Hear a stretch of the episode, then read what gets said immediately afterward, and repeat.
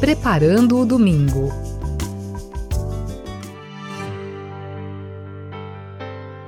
Alô, você que participa agora do programa Preparando o Domingo.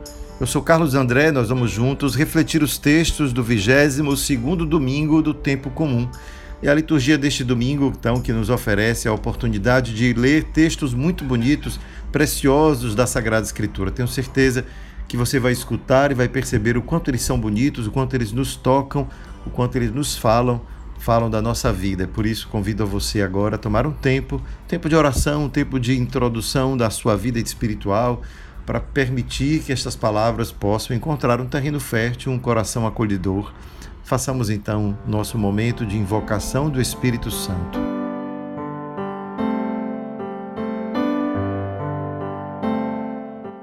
Venha Espírito do Pai e do Filho, venha Espírito de amor, venha Espírito de infância, de paz, de confiança e de alegria.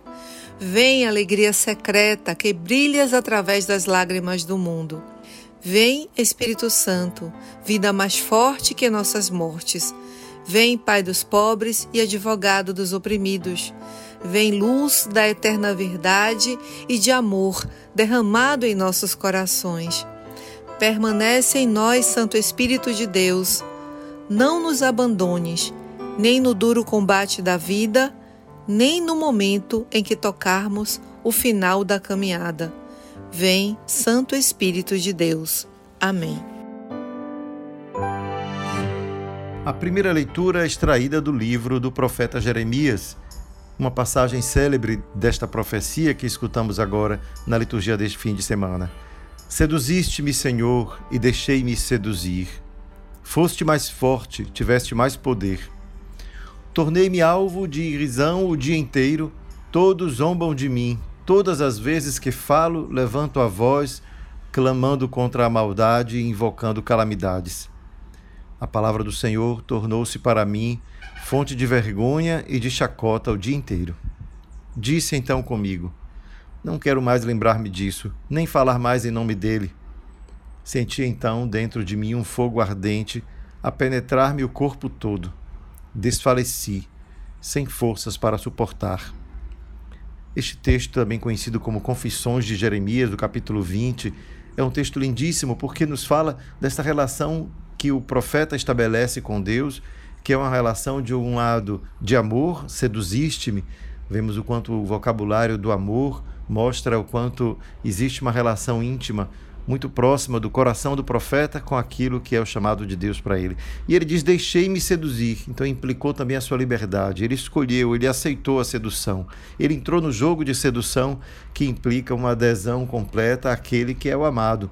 Uma vez amado, uma vez fazendo parte deste círculo de amor, não é possível mais sair dele é como encontramos no final desse trecho, quando ele desiste e ele ouve então e ele sente então um fogo dentro dele, um fogo ardente a penetrar-lhe o corpo, que mostra então que aquilo que foi dito no início, né, o seduziste-me, Senhor, esta linguagem amorosa, ela retoma depois no final como um fogo ardente. Isto é, tudo aquilo que tem a ver com um amor apaixonado do profeta com Deus. Então, é este amor apaixonado que faz ele então tomar a causa de Deus como própria e aí ele vai clamar contra a maldade, invocar as calamidades, porque ele sabe que ele compreende assim que nada fica sem sem a justiça divina, isto é, Deus não deixa sem realizar a sua justiça diante da maldade. Portanto, ele fala das calamidades, que seria o preço pela maldade praticada.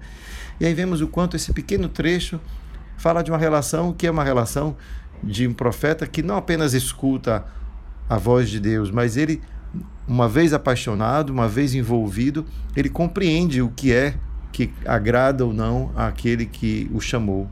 Portanto, contra a maldade ele clama e suporta todo tipo de zombaria, porque não acreditam que o que ele faz é de sincera convicção, é uma vontade que não vem dele, mas vem da experiência amorosa com Deus. É por isso que, quando a gente lê esse texto, a gente não precisaria imaginar o profeta como alguém que vai para um lugar escondido e ali recebe palavras mágicas ou palavras misteriosas e sai por ali proclamando. O que ele clama é contra a maldade. Ora, todo aquele que se sente assim atraído por Deus é atraído pela sua bondade, pelo seu amor, pela beleza. E não pode senão se sentir, portanto, incomodado quando o contrário prevalece entre aqueles, até inclusive, que se dizem também crentes. Portanto, quando alguém diz que crê em Deus, mas é indiferente à maldade, a gente pode duvidar se esta sua crença não é um tanto supersticiosa, não passa por esta relação amorosa do seduziste-me, Senhor, deixei-me seduzir. Este é o objetivo de toda relação de fé com Deus, não é? Porque percebemos que na relação de amor se estabelece, portanto, um critério ético. É o amor que dá o critério ético do que é bom ou do que não é bom, não é? O amor nos ajuda a perceber a bondade, portanto, a buscá-la. Porque o amor convoca cada um de nós a buscar o que é bonito, o que é bom, o que é agradável, ao amado. E da mesma forma, fazemos isso em relação a Deus quando nos sentimos assim, enamorados por esta presença de Deus que reconhecemos em todo canto, nas obras que ele fez, na sua relação conosco. E aí vamos descobrindo o quanto a maldade e a perversidade humana destrói destrói ou diminui, digamos, dentro de nós o brilho desta presença amorosa de Deus. E assim, temos esse trecho belíssimo de um profeta que se sente enamorado por Deus e, por causa desse enamoramento, reconhece que é preciso lutar contra a maldade do mundo. Essa é a razão ética fundamental né? para que todo cristão, todo ser humano, possa se sentir do lado daqueles que buscam construir um mundo de paz, de amor, de verdade. Porque reconheceu nisso, né? reconheceu o amor profundo de Deus por nós e nós nos deixamos seduzir por este amor. Tem todo um mistério da espiritualidade profética que nós encontramos aqui nesse pequeno trecho e que convida todos nós também a fazer a experiência. Né? É uma experiência genuína de todos, todos aqueles que fazem o encontro com Deus uma, uma realidade na sua vida.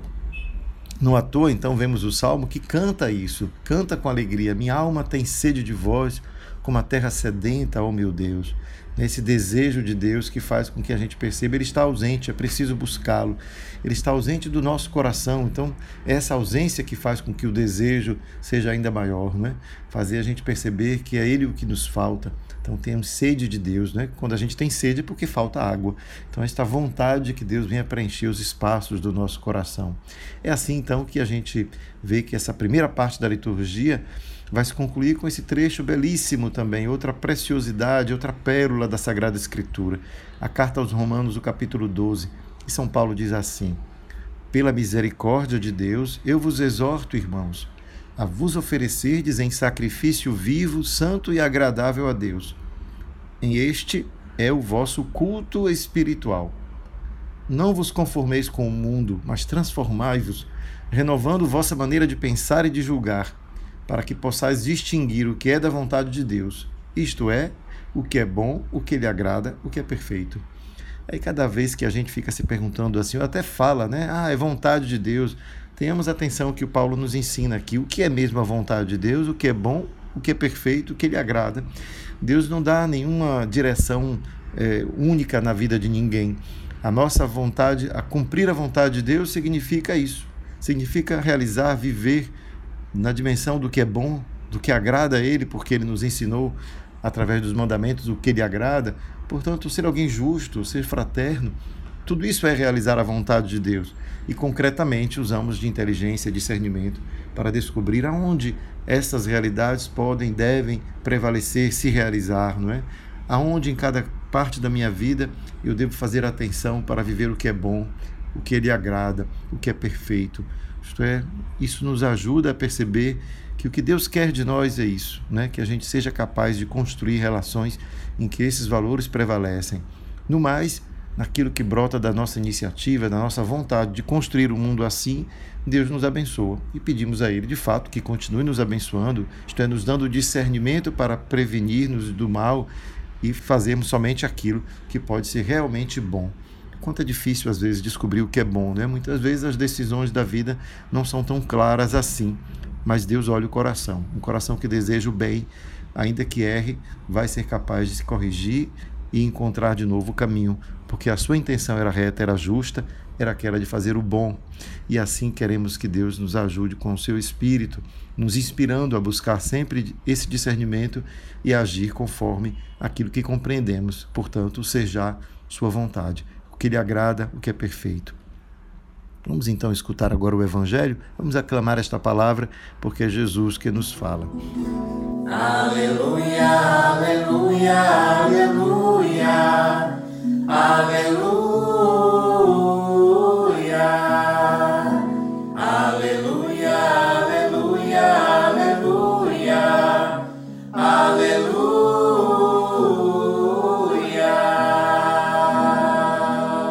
Evangelho de Jesus Cristo, segundo Mateus. Naquele tempo, Jesus começou a mostrar a seus discípulos que devia ir a Jerusalém e sofrer muito da parte dos anciãos, dos sumos sacerdotes e dos mestres da lei, e que devia ser morto e ressuscitar no terceiro dia. Então, Pedro tomou Jesus à parte e começou a repreendê-lo, dizendo: Deus não permita tal coisa, Senhor, que isso nunca te aconteça. Jesus, porém, voltou-se para Pedro e disse: Vai para longe, Satanás, tu és para mim uma pedra de tropeço, porque não pensas as coisas de Deus, mas sim as coisas dos homens. Então Jesus disse aos discípulos: Se alguém quer me seguir, renuncie a si mesmo, tome a sua cruz e me siga. Pois quem quiser salvar a sua vida vai perdê-la, e quem perder a sua vida por causa de mim vai encontrá-la. De fato, que adianta o homem ganhar o mundo inteiro, mas perder a sua vida? O que poderá alguém dar em troca de sua vida? Porque o filho do homem virá na glória do seu Pai com os seus anjos, e então retribuirá a cada um de acordo com a sua conduta. Essa passagem do evangelho que acabamos de escutar, ela dá seguimento ao evangelho da semana passada, em que Jesus diz a Pedro: Tu és Pedro, sobre esta pedra edificarei a minha igreja. E aí vemos que logo em seguida Jesus diz a Pedro: Vai para longe, Satanás, tu és para mim uma pedra de tropeço. Ora, essa pedra sobre a qual Jesus iria construir a igreja agora é revelada também como pedra de tropeço. Então, do que se trata, afinal? Pedro é pedra que constrói a igreja ou é pedra de tropeço para Jesus?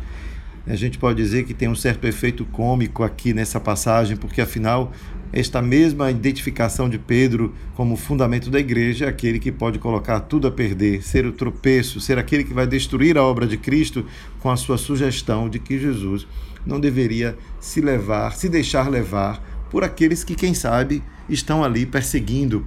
Talvez seja isso que Pedro esteja interpretando, né? um momento de fraqueza de Jesus, quando Jesus fala da sua morte. E aí Pedro poderia muito bem, quem sabe, com a sua memória de judeu, recordar-se das antigas profecias e dizer: Não, Senhor, Deus não vai permitir que aconteça contigo o que já aconteceu com os nossos profetas, que também foram perseguidos e muitos levados à morte. E é claro, Jesus aqui imbuídos deste espírito profético, o espírito que Jeremias também ali na primeira leitura já nos manifestou, não é? Este amor entranhado entre Deus e o profeta, entre aquele que se sente, se percebe, portanto, envolvido por um amor do qual ele não pode renunciar sem que ele renuncie a si mesmo.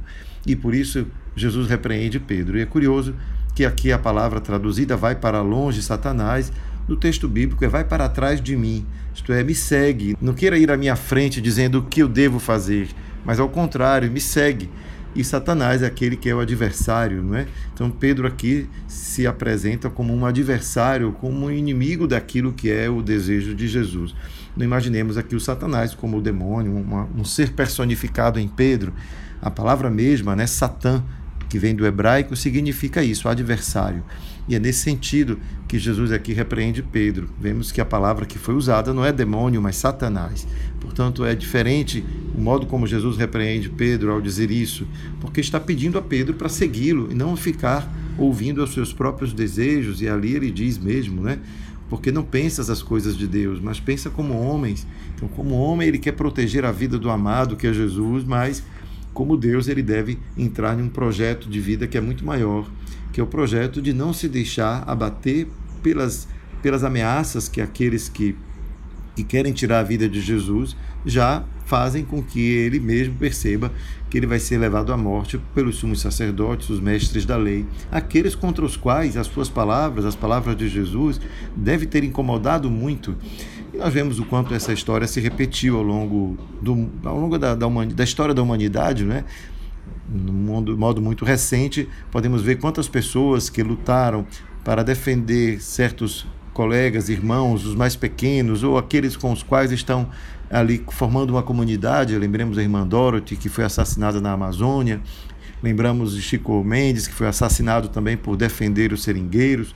Todos aqueles que tomaram a atitude de liderança dos mais pobres ou dos que estavam sendo perseguidos, a gente percebe o quanto isso é algo que se recorre, que é recorrente na história. Recentemente, na Bahia, uma líder dos quilombolas foi assassinada. Então, tudo isso mostra o quanto Jesus era bem consciente de que a sua posição de líder de um grupo de pessoas que estavam ali junto a ele, sendo conduzidas pelas suas palavras, iria levá-lo sim a mexer com o status quo, com as relações de poder que na sua época existiam. Portanto, Jesus prevê isso e ele está disposto a aceitar as consequências da sua decisão. Jesus não vai ao encontro da morte, ele aceita as consequências das suas atitudes, as consequências de ser ele alguém que se dedicou por amor à missão que ele compreendeu ser a missão da sua vida, a missão de entregar tudo aquilo que ele é nas mãos de Deus e fazer deste anúncio o anúncio que molda o seu agir.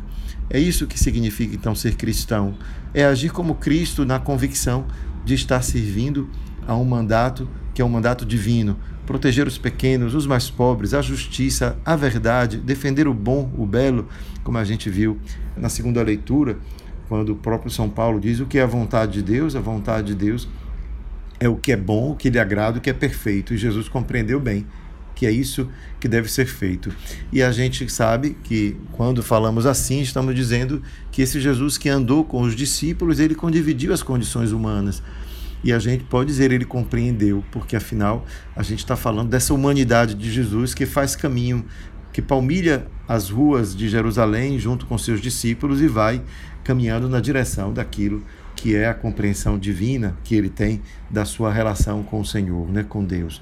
É assim então que a gente percebe que nós somos também chamados, como Jesus, como Jeremias, a dar uma resposta de amor àquilo que que foi a experiência de amor que fizemos. Né? Deus nos criou por amor, nos convida, portanto, a agir de certa forma, e é o amor que nos move. Não é, não é uma exigência de alguma outra razão ética, quem sabe, somente por um senso de dever, mas é uma experiência amorosa aquilo que nos leva, portanto, a agir dessa forma.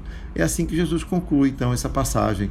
De fato, que adianta o homem ganhar o mundo inteiro, isto é, ter amor ao mundo, se ele por acaso perder a sua vida, ele perde tudo. Daí que, que a relação de amor que ele propõe é aquela: quem faz por mim vai ganhar sempre. Quem faz, quem sabe não faz, né, perde sempre. Então, nesse sentido, vemos como nessa passagem é mais uma vez um chamado a manifestar na vida aquilo que compreendemos no interior, na vida espiritual, uma relação de amor que nos move, que nos comove e ao mesmo tempo nos mobiliza a agir em prol do que é vontade de Deus, que todos tenham vida e vida em abundância. Obrigado, Senhor, pelo dom da vida, pelo dom do teu amor por nós. Mobiliza o nosso coração para que possamos ser capazes de agir por causa deste amor, que possamos agir de modo ético, verdadeiro, de modo autêntico na vida em função deste amor que representa para nós tudo, que possamos crer, que possamos viver, que seja o amor a nos mover a agir bem, que seja o amor a nos fazer a abrir mão, quem sabe, de algum privilégio para permitir que outros tenham direitos à vida. Ajuda-nos que, por amor, possamos lutar por um mundo mais ético, mais justo, mais fraterno. Que seja o amor a nos mover a agir como cristãos no mundo Sabemos, Senhor, que as regras, os comportamentos éticos podem ser importantes para nos ajudar a guiar a nossa vida, mas é o amor que nos mobiliza a agir concretamente em bem, para o bem do outro, para o bem de nós mesmos, para que possamos construir uma vida melhor, é preciso muito amor. Ajuda-nos, portanto, a deixar-se amar, deixar-se seduzir, como o profeta Jeremias, e assim sermos para o mundo um sinal concreto do teu amor por cada um de nós. Abençoa-nos, portanto, hoje e sempre, Pai, Filho e Espírito Santo. Amém. Fica a dica! O mundo em que vivemos parece marcado pelo egoísmo, onde todo mundo quer fazer somente a própria vontade. As leituras de hoje nos convidam a ver a vontade de Deus como algo que brota de um desejo do coração humano de agradar aquele a quem se ama. Você já percebeu quais são as atitudes que você repete todos os dias e que podem refletir um gesto de egoísmo? Reflita sobre o egoísmo na sua vida, tente abrir-se aos demais, descubra nesta semana onde eu posso ser menos egoísta e assim ser mais capaz de ter um coração amoroso como o de Jesus, como o dos profetas e assim perceber que esta é a vontade de Deus na minha vida. Vencer o egoísmo é a tarefa da vida inteira. Fica a dica. Preparando o domingo.